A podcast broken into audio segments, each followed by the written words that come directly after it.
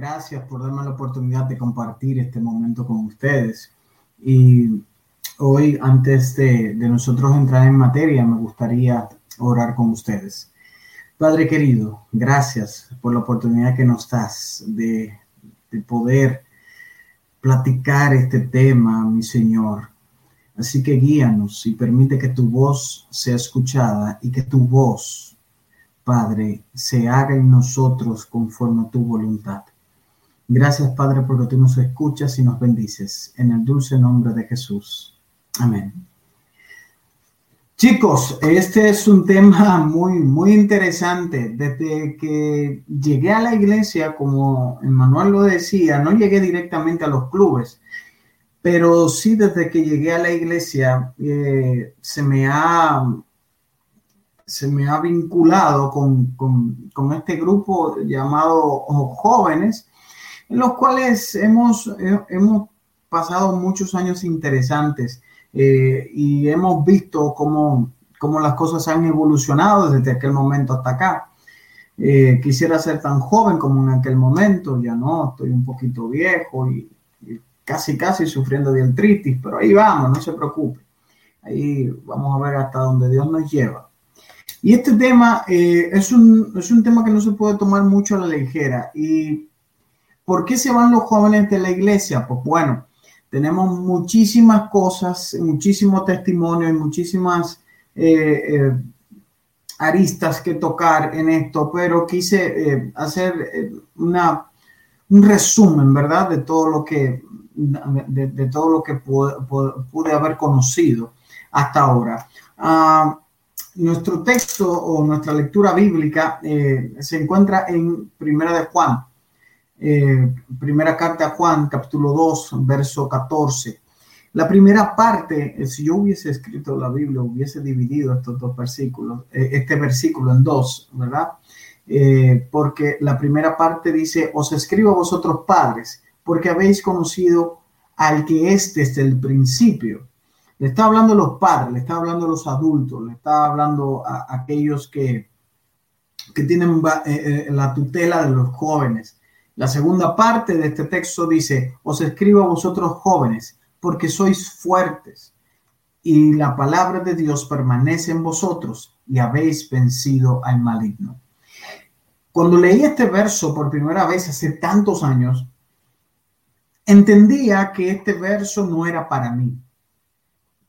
O entendía que yo no estaba eh, en este grupo porque estaba mostrando varias cosas. Primero, lo que muestra el texto es que eh, era fuerte y me daba cuenta de que era muy débil con muchas cosas. Y que la palabra de Dios permanecía en mí, pero yo decía, bueno, es medio complicado. Yo me puedo aprender uno que otro versículo, pero y dice, habéis vencido al maligno, pero yo era golpeado por el maligno ah, muchas veces y yo decía, yo no lo he podido vencer, yo no me, yo no me siento victorioso. Y aquí eh, uno de los, de los grandes problemas que nosotros tenemos como cristianos. una de las eh, razones por las cuales yo entiendo que nosotros nos vamos de la iglesia es por la relación, por las relaciones que tengo. Cuando nosotros llegamos a la iglesia, llegamos por distintas razones quizás, pero hay algo con lo que uno hace clic desde que uno llega a la iglesia y eso son las que son las relaciones. Y usted puede tener eh, relaciones de amistad o noviazgo como usted quiera, pero es necesario que usted se amiste con la gente. Cuando usted no tiene amistad con nadie en la iglesia, cuando un joven llega a un lugar y no encuentra con quién hablar o con quién amistarse o con quién pasar tiempo, es más complicado, porque esto lo hace que ah, siga buscando las amistades que tenía antes y siga buscando el ambiente que tenía antes. Y si no sales de ese ambiente, si no sales de allí, y, te ubicas en el ambiente cristiano y en la burbuja cristiana, entonces va a ocurrir el que te hará más falta estar, eh, estar con tus amigos de atrás. pastor, pero se supone que, que nosotros eh, debemos seguir manteniendo las amistades. Sí, sí tenemos que seguir manteniendo la amistad. No te digo que te hagas enemigo de nadie, pero sí te puedo decir de que mientras eh, mantengas un lazo fuerte con lo del mundo y comparta lo que está en el mundo, pues bueno, recuerda esta parte de la Biblia que dice claramente, el que quiera amistad con el mundo, automáticamente se hace enemigo de Dios. Y esa es la idea, de que nosotros podamos compartir con nuestros amigos, pero dejando en claro quiénes somos. Y esto lo haría un cristiano maduro en la fe. Pero para nosotros madurar en la fe como jóvenes debemos de relacionarnos con. Por eso es muy importante que cuando un joven llega a la iglesia, los jóvenes de, la misma iglesia le abran espacio y él puede encontrarse ahí eh, con, gente de su común, con gente de, los cuales eh, puedan compartir las mismas penas y alegrías de cada día de que ahí él va a conocer a un muchacho que estuvo en la universidad y que, le prohibieron eh, una materia o, le asignaron una, materia en sábado, en fin, distintos tipos de cosas que suceden. Así que es importante que nosotros debilitemos las amistades, ¿verdad? Que tenemos con, el mundo y fortalezcamos entonces aquellas amistades que podamos encontrar en la iglesia. Recuerde que el que llega a la iglesia llega tímido, que el que llega a la iglesia eh, no sabe a quién conoce y nosotros somos los responsables, los que estamos ahí ya, estamos ahí para darle la mano y hacerle entender de que esta es su familia.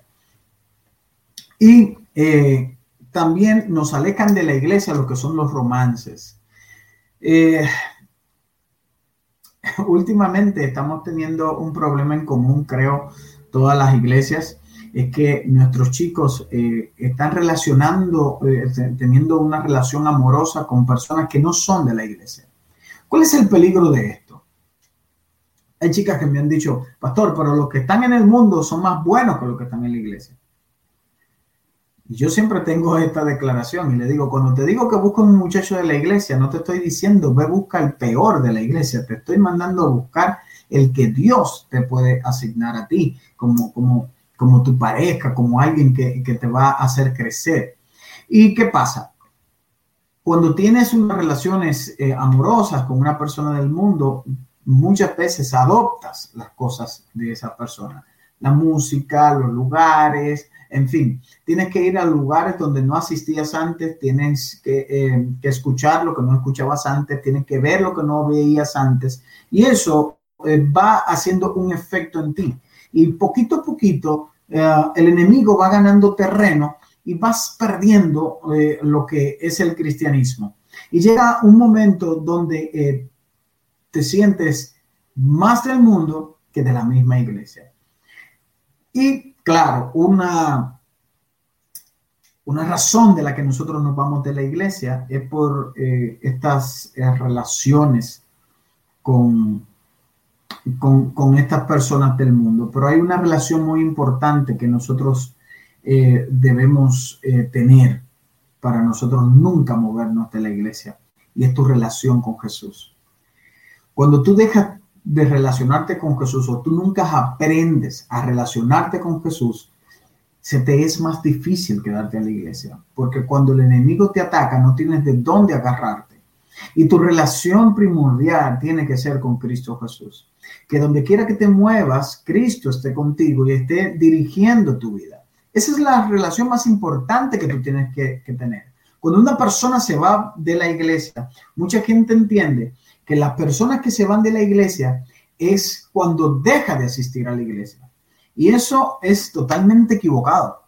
La gente se va de la iglesia mucho antes de desaparecer físicamente de la iglesia. Cuando tú ya dejas de ir a la iglesia, cuando dejas de asistir regularmente a la iglesia, cuando ya no vuelves más a la iglesia, es porque simple y llanamente ya hace tiempo que te fuiste. Hace tiempo que no estás.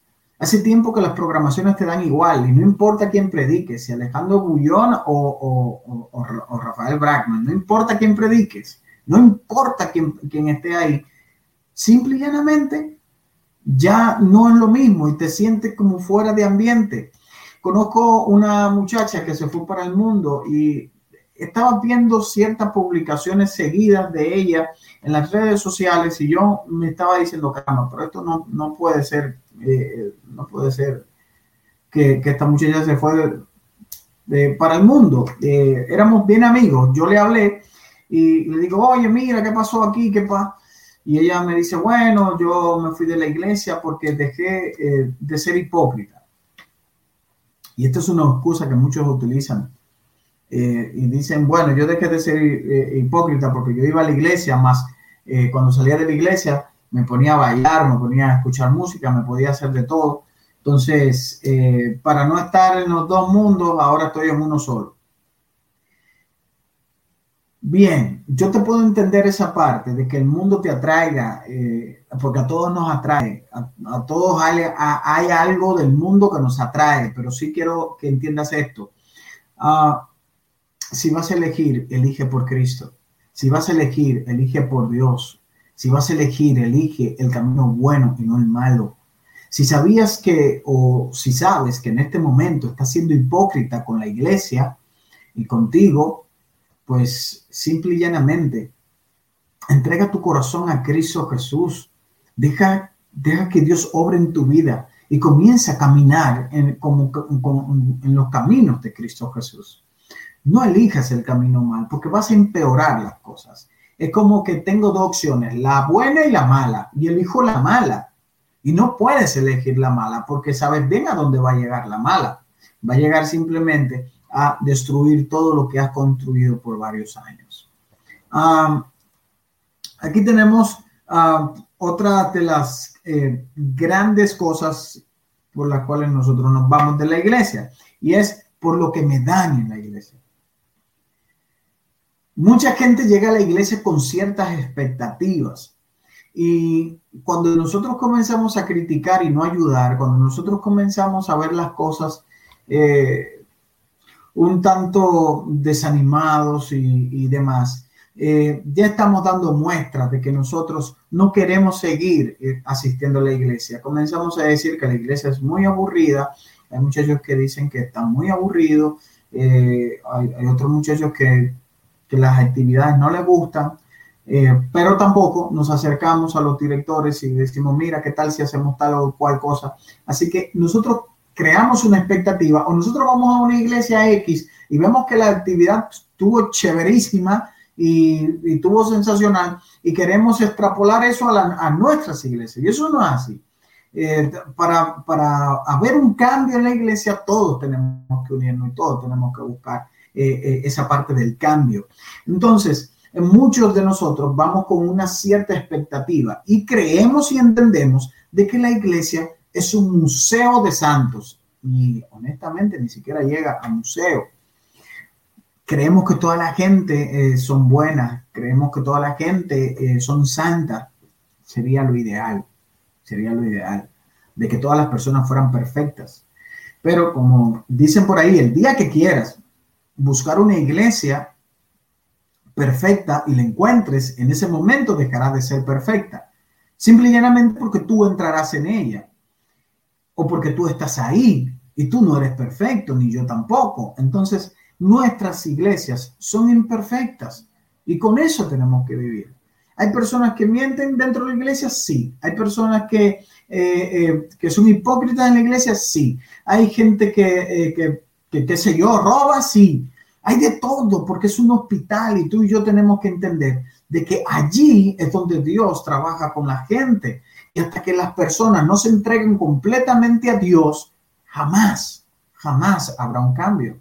Ahora, tú y yo sí tenemos que buscar la manera de que nosotros cambiemos eh, paulatinamente, claro está, y de que nosotros podamos estar buscando de Cristo cada día más. En la iglesia hay de todo, quiero que lo entiendas, en la iglesia hay de todo. Y es más fácil que tú entres a la iglesia pensando que hay gente que puede fallar, que hay gente que puede equivocarse, que hay gente que puede errar, a que tú entiendas que todos son santos y te decepciones. Y cuando la gente se decepciona por las personas que están dentro de la iglesia, están cometiendo un gran error, porque la única persona que tú y yo tenemos que fijarnos es en Cristo Jesús. Cristo es perfecto, fíjate en Él, busca de Él, haz lo que Él hace, imítalo, búscale. Porque las personas que no buscan a Cristo van a pecar, van a errar, van a hacer muchísimas cosas que no están escritas. Y quiero que entiendas esto. Las personas que pecan y las personas que quizás te traicionan o te decepcionan dentro de la iglesia, también tienen derecho a pedir perdón y a ser perdonados. Al igual que tú y que yo, que son personas a las cuales el Señor también está trabajando con ellas. Quizás las personas no, no cambien como nosotros quisiéramos o no cambien en el momento que queramos o, no se den cuenta de sus errores. Pero esas personas son por las que Dios también murió y por las que Dios pelea cada día. ¿Cuándo van a cambiar? No sé. ¿Cuándo Dios la va a transformar? No sé. Pero lo que sí sé es que si nos dejamos tocar, las cosas van a ser totalmente diferentes. Lo que tú esperas de la iglesia quizás no llene tus expectativas. Y lo que recibes, quizás tampoco. Pero, hermano querido, quiero que entiendas que tú puedes recoger todo lo malo de la iglesia. Ahora tú te sientas y que, bueno, cuando terminemos de aquí, tomas un papel y comienza a escribir todo lo malo. Sí, sí, fulanita, la chismosa, fulanito, esto, fulanito, lo otro y esto. Y después que tú recojas todo lo, todo lo malo que tiene la iglesia, yo quiero que tú te preguntes, ¿para dónde cojo? ¿Para dónde voy? Si allí es el único lugar donde hay palabras de vida. Cuando tú comienzas a escuchar lo que la gente hace, dejarás entonces de escuchar lo que Cristo tiene para ti. Una de las cosas por las cuales también nos vamos es por el tiempo. Una de las cosas por las cuales nos vamos es tiempo. ¿Por qué? Porque si paso tiempo con quien no debo, no voy a crecer cristianamente. Si no paso tiempo con mi Biblia, si no paso tiempo hablando con Dios, si no paso tiempo estudiando eh, libros que nos hagan crecer, nuestra iglesia tiene un mundo de, libros de lectura. Los clubes de, lectura ah, han desaparecido de la iglesia. Me encantaría que hubiera un club de lectura en cada, eh, eh, en, cada, en cada iglesia y que podría, podríamos nosotros eh, discutir esos temas que están ahí. Y así nosotros creceríamos y así nosotros pudiésemos seguir adelante. Mientras más tiempo gastes en Cristo Jesús, las posibilidades de irte de la iglesia son totalmente escasas. No hay forma de que tú te salgas de la iglesia si pasas tiempo con Jesús. Ahora, cuando es todo lo contrario, te podrás dar cuenta que mientras más películas veas, mientras más eh, eh, pasatiempos tengas mundanales, entonces vas a, entrar en, una, en una situación compleja porque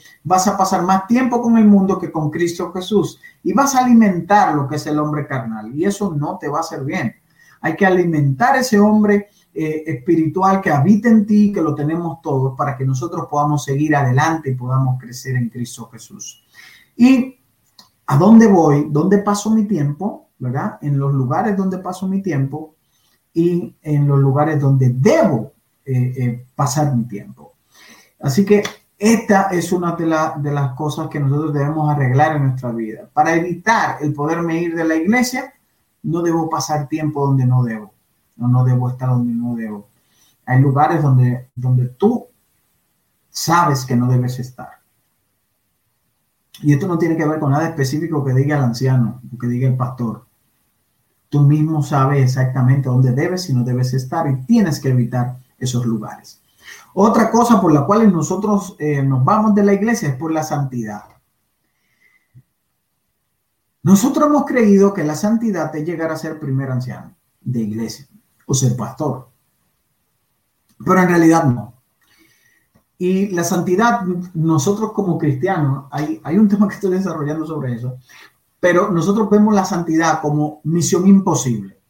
Y cuando un predicador está desde, el púlpito y, y, está hablando de la santidad, eh, a nosotros no sé a ustedes, pero a mí me llega la musiquita de Misión Imposible, tan, tan, tan, tan, tan, tan, porque para nosotros nos han enseñado desde el principio, desde que llegamos a la iglesia, que la santidad es como es como un diamante que está en una montaña altísima y nosotros tenemos que llegar a través de la selva, a través de, de 50 mil eh, obstáculos que tenemos en el camino. Y cuando llegamos allá, llegamos todos harapientos, todo, todo roto, todo hediondo, todo vuelto un disparate. Y después lo agarramos y lo he logrado. Y no todos lo logran. Y eso es mito. Eso es un mito totalmente. La santidad no es para personas X. O sea, que tú te pongas una gafa eh, a la moda no significa que tu santidad está, está bajando. La santidad no es imposible. Quiero que lo entiendas. No es lo que me dicen. Alguien viene, se para y suelta 50 eh, citas bíblicas del Espíritu de Profecía y, y tres de la Biblia. Y de lo único que tú sales de ahí es entendiendo que eres un pecador. Y la santidad no es eso. La santidad no es un premio, no es un objeto, no es un galardón al que alcanzar. La santidad es una persona y esa persona es Cristo Jesús. Y entonces cuando tú te relacionas con Jesús, como lo hablamos al principio, cuando tú tienes una relación con Cristo Jesús, entonces tú vas a aprender a andar como Cristo Jesús. La palabra de Dios dice el que dice que le conoce debe andar como él anduvo. Entonces Jesús, luego nosotros eh, estaremos eh, tratando eso quizás en algún momento. La santidad no es eh, una misión imposible. La santidad es una persona y es Cristo y mientras más te relaciones con Él, vas a tener la oportunidad de crecer espiritualmente. Padre querido y bueno que estás en el cielo, en esta oportunidad, Padre, queremos venir ante ti a pedirte por aquellos, mi Señor, que en este momento se sienten heridos, dolidos, y quizás, Padre, en sus cabezas está el pensamiento, mi Señor, de retirarse definitivamente del camino de la salvación. Te pedimos por ellos.